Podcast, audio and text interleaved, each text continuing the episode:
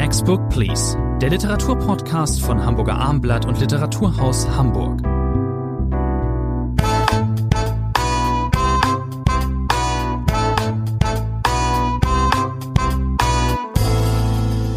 Heute besprechen Rainer Moritz und ich, mein Name ist Thomas André, Hernan Diaz neuen Roman Treue, erschienen bei Hansa, Übersetzer sage ich auch gleich dazu, Hannes Meyer.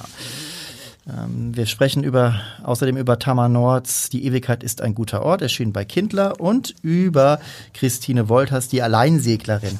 Ähm, eben habe ich den Übersetzer genannt. Äh, Hannes Meyer, der hat aus dem Englischen übersetzt. Ähm, das ist sehr interessant. Ich lese mal vor, oder ich sag mal, schilder mal kurz, wer Hernan Diaz ist. Der wurde 1973 in Argentinien geboren, könnte man halbwegs drauf kommen, der Name. Wuchs aber in Schweden auf, studierte dann in Buenos Aires und London, lebt heute in New York. Ähm, der Mann spricht äh, mindestens drei Sprachen sehr gut. Dass er auf Englisch schreibt, finde ich interessant. Hätte auch eben Schwedisch sein können oder Spanisch.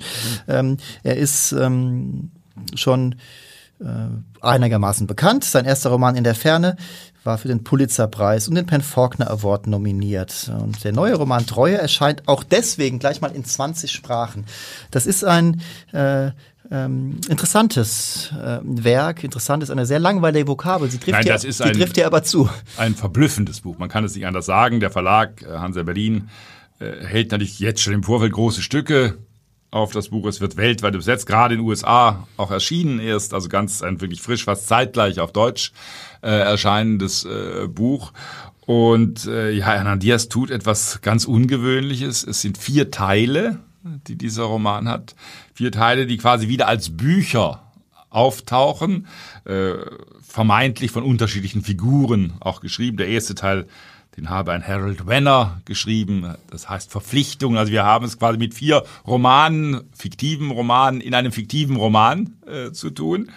Und äh, man kommt in dieses Buch leicht hinein. Der erste Teil, dieses Verpflichtungen überschriebenes Werk, ja, da haben wir es, wie will ich es nennen, mit einem Buch zu tun. Da sind wir vor allem in den 20er Jahren in der Finanzwelt in New York. Geld spielt die entscheidende Rolle im Ganzen äh, dieses Buches.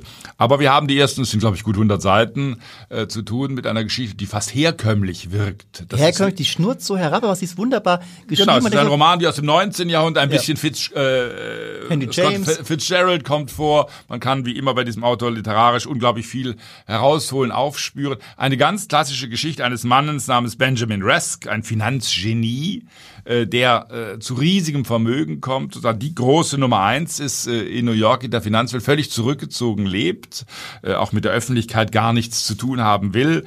Äh, dann kommt der große Finanz- und Börsencrash von 1929. Da zieht er perfiderweise äh, auch noch Gewinn daraus. Er ist nicht der Verlierer wie die meisten anderen, sondern, und das wird ihm dann auch vorgeworfen, er habe sich das zu Nutzen gemacht, er habe das quasi nicht selber herbeigeführt, aber doch stark profitiert äh, von dieser Finanzkatastrophe. Und das heißt, wir haben eine Geschichte des Geldes, äh, der Finanzwelt, auch wie das funktioniert, wie Geld einen Selbstwert äh, auch bekommt. Er denkt dann doch gelegentlich, obwohl er so zurückgezogen ist, quasi ein Autist ist in gewisser Weise, mhm. dass ja doch eine Nachfolgegeneration auch ganz schön wäre. Und dann kommt es zu einer Ehe mit Helen. Auch das eine sehr eigenwillige Ehe. Sex scheint da keine Rolle zu spielen, aber die beiden harmonieren auf eine merkwürdige Weise. Sie setzt das Geld wohltätigst ein. Und der Roman schließt aber damit, dieser erste Roman im Roman, dieser erste Teil, damit, dass Helen schwer erkrankt. Sie geht in die Schweiz, äh, ist dort in einer Klinik. Auch dort gibt es übrigens äh, eine Krampftherapie mhm. und äh, sie wird sterben. Damit enden diese 100 Seiten. Äh, zwar versucht Resk sein ganzes Geld einzusetzen, um dort einen Klinikneubau zu machen, um Ärzte aus Amerika einfliegen zu lassen. Das hat auch fast schon komische äh, Züge, wie er versucht sozusagen auch das Schweizer Gesundheitswesen ganz in seine äh, Finanzhand zu nehmen. Und dann, ich will es nur andeuten, was der Roman dann tut. Zwei, drei, vier, das sind die Folgebücher. Und die, und da staunt man beim Lesen, das ist ein verblüffender Effekt, den äh, Diaz erzielt, ja, wird alles, glaube ich, wieder in Frage gestellt, was wir vorher erzählt haben. Der zweite Band, äh, Andrew Bavel, das scheint das Vorbild zu sein. Mein Leben, eine Art Autobiografie. Das scheint die wahre Geschichte zu sein. Aber die sich so komplett sehr, sehr ähnelt natürlich. Man Die hat große Ähnlichkeiten natürlich. Also man ist mittendrin, aber man kommt doch als Leser auch ins Schwanken. Der dritte Teil, Ida Partenza, das ist die Ghostwriterin dieses zweiten Geschichte, die wir gerade äh, gelesen haben, die nun im Rückblick, sie war Sekretärin und eben Ghostwriterin für diesen Andrew, für dieses Vorbild, ein sehr aufgeblasener Mann übrigens, der sich und die Geschichte Amerikas in eins äh, setzt. Und der vierte Teil, ja, da sind wir wieder bei der Frauenfigur. Mildred jetzt genannt, die wir als Helen im ersten mhm. Buch gesehen haben. Also ich verkürze das mal, wir können das unmöglich auch alles nacherzählen, was in diesem äh, sehr inhaltsreichen Buch äh, passiert. Es ist letztlich äh, eine Geschichte über Geld, über Finanzen, aber es ist natürlich auch, wenn man so will, eine postmoderne Geschichte, wenn man dieses Adjektiv einmal einsetzen mhm. darf, indem es am Ende auf den Effekt hinausläuft, was ist real? Was ist wirklich, was ist wirklich geschehen, was ist die wahre Geschichte, wer erzählt welche Geschichte und warum. Wir haben den Romancier im ersten Band, die Autobiografie, die Ghostwriterin, am Schluss das Tagebuch von Mildred, äh, vor allem stilistisch sehr unterschiedlich, diese vier Teile. Also ein staunenswertes Buch, vielleicht das als ersten Eindruck. Auf jeden Fall. Das Thema, ähm, Sie haben es äh, angedeutet, für mich ganz klar, es erzählt von der DNA des Kapitalismus, des Finanzmarkts, in Amerika, so wie dieser ähm, Resk, so heißt er ja einmal, oder eben Andrew Bevel, wie der agiert äh, an der Börse, am Finanzmarkt, da war er gewissermaßen ein Pionier, dass er eben auf Niederlagen wettete. Äh, und so weiter und so fort. Äh, kommt uns heute alles völlig normal vor. Er war damals ein äh, Vorreiter und äh, ja, es geht um Amerika, es geht ums Geld. Man liest das auch gebannt, auch äh, wird ja sowohl in äh, der Version dieses fiktiven Schriftstellers Herbert Renner auch in der angeblich ähm, dann authentischen, autobiografischen Version geht es immer um die Herkunft dieser Familien. Wie wurden die, wer sie sind? Ähm, das ist eine Genealogie wird da aufgestellt. Der Urgroßvater kam nach Amerika und, und dann wurde Geld gemacht erstmal mit Baumwolle und am Ende kommt eben dann dieser geniale, irgendwann in der Reihe der Nachfolger kommt dann dieser geniale New Yorker äh, Devisenhändler und Finanzspekulant dabei heraus. Allein schon das ist sehr, sehr spannend, aber mhm. äh, das würde alles äh, noch keinen guten Romanstoff abgeben. Da braucht es dann eben noch mehr und hier ist es dann eben auch das. Ähm, genau, ja. wir haben eben keine Geschichte wie von Honoré de Balzac äh, ja. im 19. Jahrhundert, von Emile Zola von mir aus äh, geschrieben, sondern es ist diese äh, Verschränkung. Schon über den Titel kann man lange nachdenken. Er heißt im Original Trust Trust, das ist natürlich das Geld, der Trust, dieser Ausdruck aus der Finanzwelt. Dann ist Trust aber natürlich auch Vertrauen. Ich bin gar nicht sicher, ob Treue ja. jetzt äh, eine geniale Übersetzung äh, da hätte man sich ja vorstellen können. Ich hätte Vertrauen eher nicht fast äh, eher äh, genommen. Auch Roman, wo man Trust einfach lassen kann. Ja, das aber ist Treue ist nun doch etwas anderes. Wir ahnen ungefähr, es geht schon in die gleiche Richtung. Trust hat natürlich diese herrliche Doppelbedeutung, wo das äh, finanzielle äh, und sozusagen das emotionale äh, das Erkenntnistheoretische des äh, jemandem Trauen, einer Geschichte Vertrauen mit eingewoben ist. Äh, nein, aber wir sind eben nicht mehr im 19. Jahrhundert. Wir sind in einer Geschichte, die von allen Seiten äh, beleuchtet wird. Die Fiktion äh, und das Geld das hängt durchaus enger zusammen, äh, als man äh, gemeinhin äh, vermutet. Man hat ja das Gefühl, wenn man das liest, wir heute äh, sind aufgrund der Ereignisse der letzten 15 Jahre an solche Geschichten äh, gewöhnt. Aber letztlich hat man den Eindruck, schon hier das, was hier mit Geld gemacht wird, ist eine reine Fiktion. Das hat mit dem richtigen Geld gar nichts mehr zu tun. Ich selber komme aus Schwaben. Da hat man das Geld noch konkret in die Hand genommen. Das 50-Pfennig-Stück war glücklich, wenn man eines bekommen hat. Diese grundnaive Haltung dem Geld der Finanzwelt gegenüber, die ist hier, das zeigt diese Szenerie aus den späten 20er Jahren, natürlich völlig durcheinandergewirbelt. Das hat damit gar nichts mehr zu tun. Es ist eine Geschichte der Geschlechter, die hier auch erzählt wird. Und das äh, ist äh, das, was vielleicht dann doch am meisten hängen bleibt oder verblüfft oder auch in die Zeit eben einfach passt. Denn die Rolle dieser Frau, die einmal Helen heißt, dann auch Mildred, um die geht's am Ende. Was, wir verraten jetzt nicht, was am Ende steht, aber es ist ähm, eine Geschichte, die dann überrascht, weil, das können wir vielleicht verraten, also die männliche Herrlichkeit, mit der ist es hier nicht so weit äh, bestellt. Erfolg äh, äh, heimst äh, auch gerade in früheren Zeiten heimsten nicht äh, die Erfolg ein, den er äh, vielleicht äh, gebührte. Also hier entblättert sich äh, das große Geheimnis dieses Romans äh, oder dieser Geschichten, die hier erzählt werden, ist die Rolle äh, der Ehefrau dieses äh, doch anerkannt genialen Mannes. Das ist nicht klar. Irgendwann ahnt man vielleicht, worauf es äh, zusteuert. Gerade in diesem fiktiven Roman ist ja die Frage, die sich stellt, oh, der hat ja richtig Pech gehabt dann doch bei seiner Frau, weil die wird ja wahnsinnig und der angeblich wirkliche äh, ähm, Händler und äh, Spekulant Andrew Bevel, der sagt, ich möchte die Geschichte eigentlich, nee, ich, es geht gar nicht um mich, es geht um meine Frau. Äh, die war nicht wahnsinnig. Wie kann dieser Typ, der Harold Wenner, dieser Schriftsteller, das schreiben? Ich möchte jetzt zeigen, wer sie wirklich ist. Und sie war aber noch jemand ganz anderes. Das würde Andrew Bevel aber ja, überhaupt nicht zugeben. Da muss man den Roman aber bis zum Schluss äh, lesen. Es ist, wie gesagt, äh, wenn wir so davon erzählen, André, klingt es komplizierter, als es ist. Ja, man denkt, man, oh Gott, ist das verschränkt sagen, ineinander. Kann man dem Roman überhaupt folgen? Äh, nein, man kann ihm wunderbar folgen. Die ersten 100 Seiten, wie gesagt, ist eine fast altmodische Geschichte. Aber auch die Geschichten, die dann plötzlich stilistisch anders werden.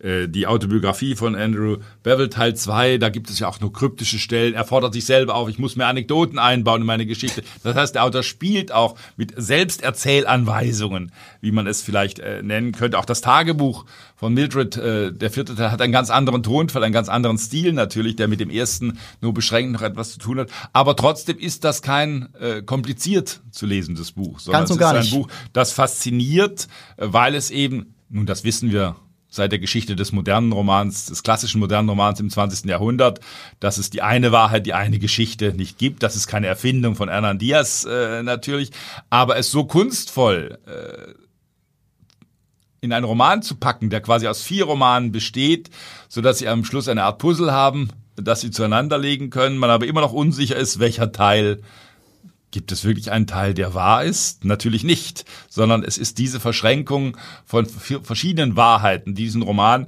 einen ganz eigenen Ton gibt. Und es ist sehr amerikanisch erzählt und äh, vereinfacht gesagt, deswegen auch einfach gut äh, wegzulesen. Ich bin bei acht Punkten. Acht Punkte auf jeden Fall auch für dieses Buch. Kommen wir zu einer in Europa beheimateten Autorin Tamar Nord, lebt in der Lüneburger Heide, geboren 1976 in Göttingen, aber in den Niederlanden aufgewachsen. Also ähm, da ist auf jeden Fall ein niederländischer Background. Äh, hier in Hamburg äh, kennt man, könnte, kann man sie kennen. Sie hatte auch einen der Literaturpreise, der Förderpreise der Hansestadt mal gewonnen. Nun ihr erster Roman. Ähm, wir haben es hier in diesem Roman, Die Ewigkeit ist ein guter Ort, fällt relativ äh, bald ein schöner Begriff Gottdemenz. Das, äh, Eine neue Krankheitsform. Wir haben heute heute äh, auch in den letzten Podcasts über verschiedene Krankheitsformen immer wieder gesprochen. Die Gottdemenz hatten wir, glaube ich, noch nicht. Elke ist die Hauptfigur, eine angehende Pasteurin, kommt auch aus einem Pastorenhaushalt und die treffen wir hier gleich am Anfang sehr zweifelnd an. Ihr fällt plötzlich, fallen ihr einfach auch die äh, äh, Zeilen von Gebeten nicht mehr ein. Und das kommt natürlich äh, nicht gut an. Zum Beispiel äh, bei den Angehörigen einer alten Dame, die äh, stirbt. Und ähm, äh, da fällt dann schon auf, dass diese Dame möchte einfach nur nochmal beten. Und sie äh, Seelsorgerin kann ihr das leider nicht bieten, weil ihr der Text nicht einfällt. Ja, das ist dann schon mal eine sehr interessante Setzung. Ähm, also die Frage nach Gott und äh, kann ich äh, äh, Gottes äh, Stimme auf Erden sein? Das ist aber nicht das einzige Thema, das hier. Das wäre, Herr Andre, so, worunter diese Frau leidet. Sie, sie will Pfarrerin werden, sie ist es noch nicht ganz der Vater auch Pfarrer, das ist ganz wichtig, wir kommen ja. darauf noch zurück. Das wäre, wenn wir beide unter Literaturdemenz so. leiden würden. Das ja. muss man sich vorstellen. Also schon eine große äh, Sinn- und Lebenskrise in jungen Jahren. Die Frau ist so äh, 30, würde ich schätzen, äh, und hat einen Freund, lebt in äh, Köln äh, und ist mit dem äh, zusammen. Der ist sehr gut verankert im Leben, ist IT-Mensch. Was Besseres kann man ja nicht machen.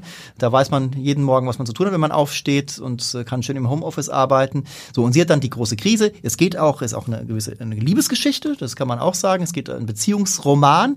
Es ist ein Familienroman. Wir haben den Vater erst mehrere Male genannt. Äh, leben äh, in Norddeutschland. Da kommt die Autor, die, die in Autorin. Deutschlands größter Stadt ohne Bahnhof. Genau. Edenar Haben Sie, haben Sie, es, haben Sie es gegoogelt? Ich glaube, es gibt's nicht. Gibt's, Das klingt, genau, es gibt es nicht, aber natürlich googelt klingt aber gibt- auch nicht, ehrlich gesagt, ich hätte mir einen anderen Namen gewünscht. Edena klingt als Ortsname ein bisschen komisch, oder? Klingt sehr bisschen pan- zu Edeka ähnlich. Also Klingt paneuropäisch, könnte in Schon. jedem Land, vielleicht ist das gewollt, wie auch immer.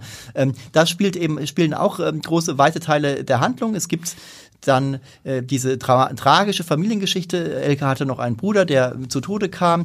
Am Anfang, äh, man weiß, er ist in einem, äh, war ein guter Schwimmer, ist in einem See ertrunken, kam dann aber auf andere Art und Weise ums Leben, als man am Anfang vielleicht anzunehmen, äh, annimmt. Das wird später entblättert gehen wir jetzt nicht näher drauf ein, hat aber auch etwas zu tun mit der ganzen äh, natürlich Beschaffenheit, äh, mit der, der ganzen Haltung zum Leben und ähm, man, man denkt dann natürlich küchenpsychologisch ist ja klar, dass diese Erzählerin, diese Hauptfigur nochmal eine Krise in eine Krise Genau, der vielleicht Tod gerät. des Bruders äh, liegt 15 Jahre zurück. Äh, das ist ganz wichtig. Sie trifft dann Eva, die schwanger ist. Sie war mit Chris liiert, mit dem zu Tode gekommenen äh, Bruder. Sie wird, soll selber ein Kind bekommen. Das soll Chris heißen, diesen Namen aufgreifen. Es ist natürlich auch eine Rückkehr in die Heimat, in diesen Ort. Der Vater krank. Er will nichts mehr, als dass seine Tochter Elke die Nachfolge im Ort übernimmt als Pastorin. Auch das eher eine erschreckende Vorstellung. Die Tochter windet sich, äh, aber sie kann nicht wirklich Nein sagen. Äh, als sie dann predigen muss, findet sie zum Glück die Predigten des Vaters wohlgeordnet in dessen Arbeitszimmer. Das heißt, sie liest die Predigten des Vaters vor, was sogar einigen Gemeindemitgliedern dann auffällt. Aber sie sagt, das war ja damals eine prima Predigt, die dein Vater gehalten hat. Jetzt war sie auch gut und hat auch wieder äh, gepasst. Also wir sind auch mittendrin im Gemeindeleben. Äh, da ist dieser Jan, der Gefährte äh, von Elke, ein perfekter Gefährte, so scheint es nicht nur, dass er IT-Mensch ist, er sorgt auch für Klarheit, Ordnung und Stabilität, wie es einmal heißt, was will man mehr? In einer Beziehung, er kocht auch noch vorzüglich, auch das noch ein ganz wichtiger Faktor, aber er ist offensichtlich dann doch nicht der richtige Mann. Und das ist im zweiten Teil des Buches ganz erstaunlich, weil da äh, wagt äh, Tamar Nordheim was ganz anderes, denn Elke, auch eine sehr skurrile Geschichte, wenn man so will, kommt zufällig im Innenhof äh, des Hauses mit Lukas, einem Motorradfahrer, äh, zusammen, der nicht nur einfach Motorrad fährt, sondern im Motodrom auch noch Todesfahrten äh, unternimmt. Ein Motorrad-Akrobat äh, Akrobat auf Genau. diese Art Und was macht unsere angehende Pfarrerin, unsere Fastpfarrerin? Äh, Sie verdingt sich da. Sie sagt der Mutter, nein, ich kann jetzt nicht kommen. Ich muss Ansagerin spielen äh, in diesem Motodrom, bei dieser großen Show. Sie verliebt sich ein wenig äh, in äh, Lukas, der äh, eine Freundin Kari hat. Es kommt dann, das wollen wir zumindest andeuten, äh, zu einem großen Unglück äh, bei der Premiere, bei der ersten Show äh, im Motodrom. Aber eine Pfarrerin, die Ansagerin im Motodrom ist, das hat man auch nicht alle Tage. Sie macht diese Ansage bei dieser Show, will sie auch im Ornat machen. Also äh, als ja, das eigentlich müssten alle äh, damit zufrieden sein, denen daran gelegen ist, äh, den Glauben wieder populärer zu machen. So ist es auch in dem Fall. Geht aber halt schief. Ein Papagei spielt eine Gertrude, wir sollen Gertrude, erwähnen. spielt eine Rolle. Ähm, also das ist ein origineller Stoff. Das äh, Es ist ein originelles Buch, ein origineller Stoff. Äh, Die Themen, wir haben sie angesprochen, äh, führen, glaube ich, in ganz verschiedene äh, Richtungen. Diese religiöse Thematik, aber vor allem auch diese Erinnerungsthematik, dieses Umgehen mit Unglücken. Was ist die richtige Liebe? Welcher Beruf ist der richtige für mich? Wie weit lasse ich mich in Bahnen zwängen? Äh, die die Eltern hier der Vater äh, versuchen vorzugeben. Es war mir stilistisch manchmal ein wenig, äh, ich sag's mal so, runtererzählt. Äh, das es hätte man ein wenig, in Anführungszeichen, mehr Poesie hätte dem Roman manchmal gut getan. Aber er hat trotzdem natürlich einen Ton gefunden, der versucht, dem Erzählten auch gerecht zu werden. es ist ähm, dieser, ich gehe dann halt immer davon aus, dass der Stil als Setzung äh, eben dann auch äh, gewollt ist und es ist auch sehr langsam erzählt. Wir erfahren auch viel über das Beziehungsleben äh, zum Beispiel. Ähm, wenn man da, da hätte man vielleicht auch teilweise straffen können, dachte ich am Anfang, aber vielleicht auch nicht. Äh, Poesie gibt es äh, weniger, es gibt ein bisschen bildhafte Bildhaftigkeit der Prosa teilweise, also auf, auf die lange Strecke jetzt gesehen. Zum Beispiel, sie fährt da zum ersten Mal äh, ähm, äh, wieder in die Heimat und lässt zu Hause, hat sie aber ein, ein, ein, ähm, tote Maus gefunden. So ein, grauenvolle Geschichte. Grauenvoll, dann lässt, lässt sie dieses, lässt sie dieses verendete Vieh, äh, tut sie in ein Schächtelchen, lässt es zu Hause und natürlich zieht es aller, allerlei Ungeziefer an und der eher armer IT-Mensch, der zu Hause geblieben ist, der ahnt davon gar er kennt nichts. die Ursache nicht. Es riecht sehr ungut in dieser Wohnung. Ganz Könnte man jetzt lange drüber reden, was das denn eigentlich jetzt bildhaft aussagen soll, warum das geschieht, aber kann man ja in der Tat wirklich machen. Äh, ähm, das äh, hätte es vielleicht diese Unterfütterungen, diese ähm, Unterströme, hätte man an einer, einer Stelle vielleicht noch mehr haben können. So ist es mal so eher zurückgenommen. Ähm, es ist ein klassischer Entwicklungsroman. An dieser Stelle passt er eben einfach mal.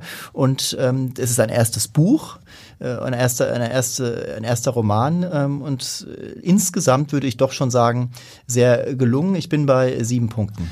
Gute sechs Punkte von meiner Seite.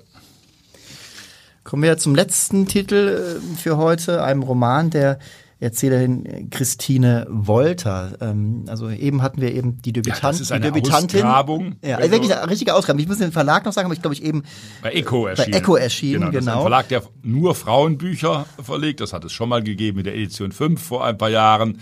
Der Verlag tut so, als hätte er das erfunden, dieses Erzähl, äh, dieses Publikationssystem. Aber es sind schön aufgemachte, klare Bücher. Joyce Carol Oates äh, erscheint dort auch. Es sind Ausgrabungen oft aus der Literaturgeschichte.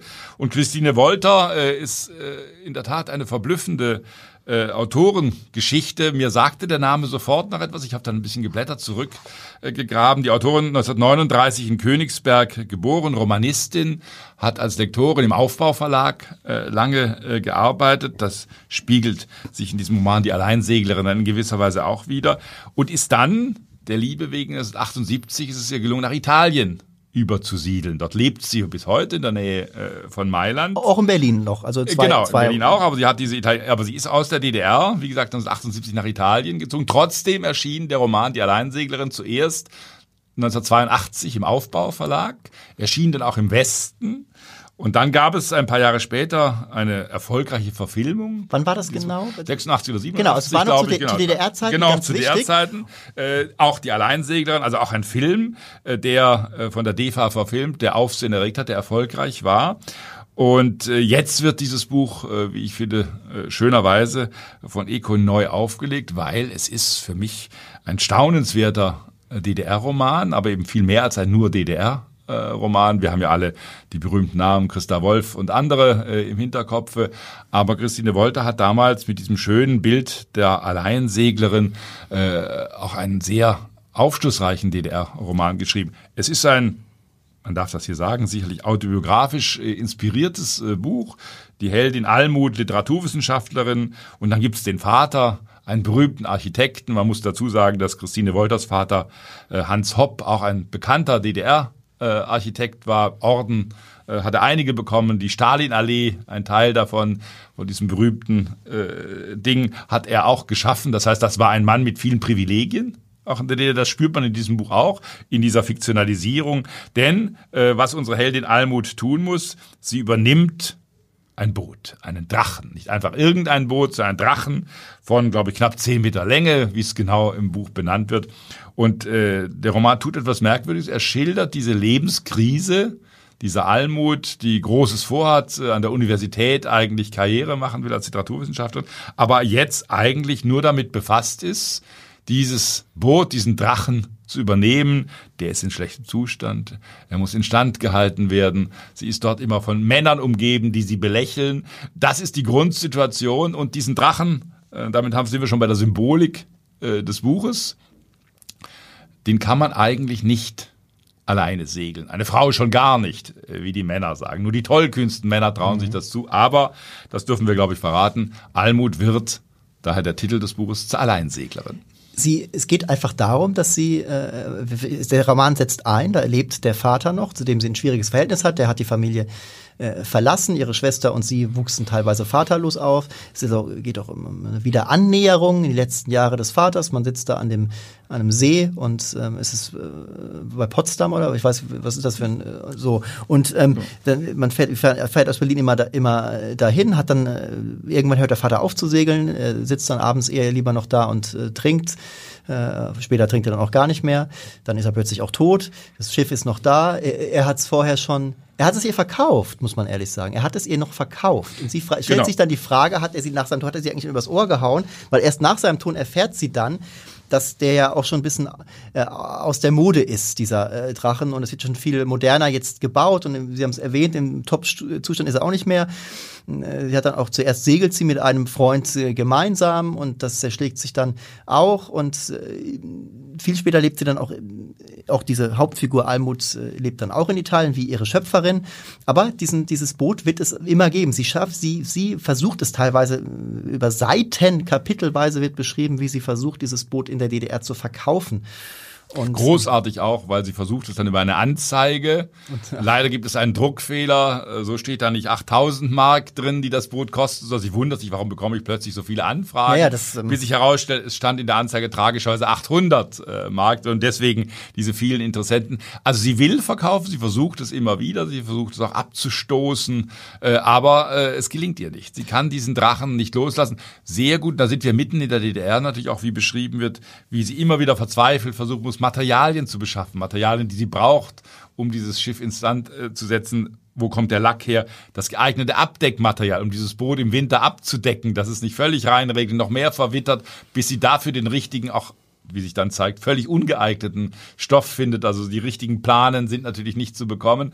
Aber das heißt, wir sind hier auch in der Mängelwirtschaft DDR natürlich fest verankert. Aber Almut gibt nicht auf. Das ist natürlich eine psychologische Geschichte mit dem Vater, mit der Vorgeschichte.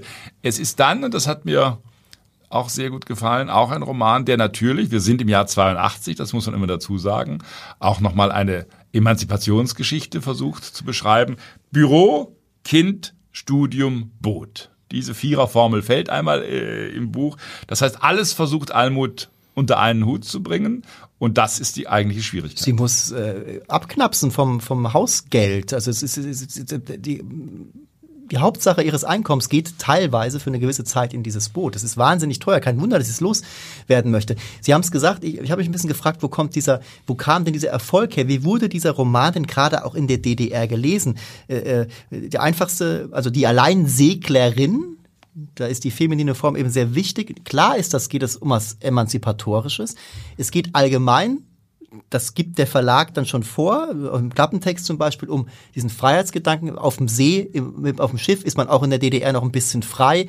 Nun muss man dazu sagen, die Autorin, die Erzählerin, ihre alter Ego war schon sowieso viel freier, weil sie irgendwann eben nach Italien, aus privaten Gründen nach Italien gehen durfte. So wird übrigens zurückgeblickt, das haben wir glaube ich noch gar nicht gesagt. Die Erinnerungsstruktur des Buches ist, dass dieses Ich äh, in ihrer Mailander Zeit äh, schon aus Italien zurückdenkt an diese Drachengeschichte. Sie ist bei Pietro, so heißt äh, der ja. Geliebte in Italien. Und von da aus blickt sie, da spielen Gerüche eine wichtige Rolle. Auf Booten, auf Seen riecht es, ob nach Lackfarbe oder nach Wasser, nach was auch immer. Das heißt, dann wird zurückgeblendet in diese Geschichte, die wir gerade erzählt haben. Ich habe mich noch ein bisschen gefragt beim Lesen, ob der die DDR-Leserin, der DDR-Leser, der dort noch Lebende, ob der auch das so bildlich so gesehen hat, dieses Schiff ist quasi die DDR. Man muss ganz viel rummachen und man kann sich nicht davon, also es ist äh, ramponiert. Lässt, das ist das Schöne an diesem Buch. Es lässt genau diese Assoziationen äh, zu, äh, auch der Begriff der Alleinseglerin, das passt zum Emanzipationsgedanken. Die Hauptfigur hat eine große Dickköpfigkeit.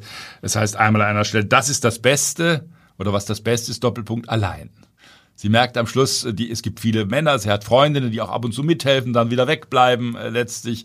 Dieses Abenteuer muss sie aber letztlich alleine äh, bestehen und deswegen wagt sie am Schluss eben äh, alleine auf und, den See zu gehen. Und sie kann sich aber eben auch davon, auch deswegen vielleicht nicht trennen, sie kann sich von der DDR nicht trennen. Nicht ganz. Also es äh, ist in viele Richtungen ausdeutbar. Haben Sie beim Lesen auch ganz kurz zumindest an, an Martin Walser mal gedacht? Ich glaube, seine berühmte Novelle erschien nur ein paar Jahre vorher. Ja, da sind zwei Paare unterwegs, ja, im fliehenden Pferd, glaube ich. Äh, genau. Das kann man nicht direkt vergleichen. Aber Boote, Seen, Landschaften geben natürlich wahnsinnig viel her. Mhm. Äh, aber die Symbolik ist hier, wie ich finde, durchaus zurückgenommen. Das heißt an einer Stelle mal, das ist wie eine Erzählanweisung. Nichts kolorieren, mit Träumen oder Bedeutung. Also die Erzählerin versucht verzweifelt eben auch nicht zu überhöhen und das spiegelt dieser Text schön wider. Viele Betrachtungen, äh, Einordnungen, äh, klug, äh, an, leicht philosophisch, wie auch immer. Trotzdem, ich habe Walser nicht, nicht äh, Walser passt schon ganz gut dazu. Es gibt hier in diesem Roman auch keinen Knalleffekt. Das ist ein ruhig erzählt, übrigens meisterlich äh, auch durchaus erzähltes Werk, also fein ziseliert, äh, die Formulierungen äh, sitzen. Trotzdem habe ich, es war mir teilweise ein bisschen zu genau. Ich bin kein Segler, also wer gerne segelt, ist ja hier in Hamburg oder Zuhörer auch woanders, wer gerne auf dem Wasser ist, der wird hier wunderbar bedient. Das ist Aber man als Nichtsegler lernt man viel. Das ja, ist doch auch ein Effekt, bisschen, den bisschen zu, Buch ja, hat. ja, bisschen zu viel. Ich hätte manchmal habe ich gedacht, okay, kommt eigentlich wie bei Walser vielleicht doch noch ein Sturm auf auf dem Wasser mal. Was könnte, könnte dann noch passieren? Hat ja hat, das ist ein anderes Buch äh, ähm, und es ist eine Wiederentdeckung und ähm, da darf der Verlag ein bisschen Hoffnung äh, reinsetzen. Es kann hier noch eine Autorin entdeckt werden. Ich kannte sie gar nicht. Auch sie hat auch noch Lesungen jetzt mit diesem Buch, habe ich gesehen. Sie ist, wie gesagt, ja nicht mehr die jüngste Jahre 39, aber Christine Wolter äh, stellt das Buch, glaube ich, in Berlin äh, auch demnächst ja. nochmal vor. Ich bin bei acht Punkten auf jeden Fall. Ich bin bei sehr starken sieben Punkten, liebe Zuhörerinnen und Zuhörer. Das war die neue Ausgabe von Next Book Please. Wir wünschen äh, mit allen drei Titeln, die wir Ihnen empfehlen, gutes Lesen.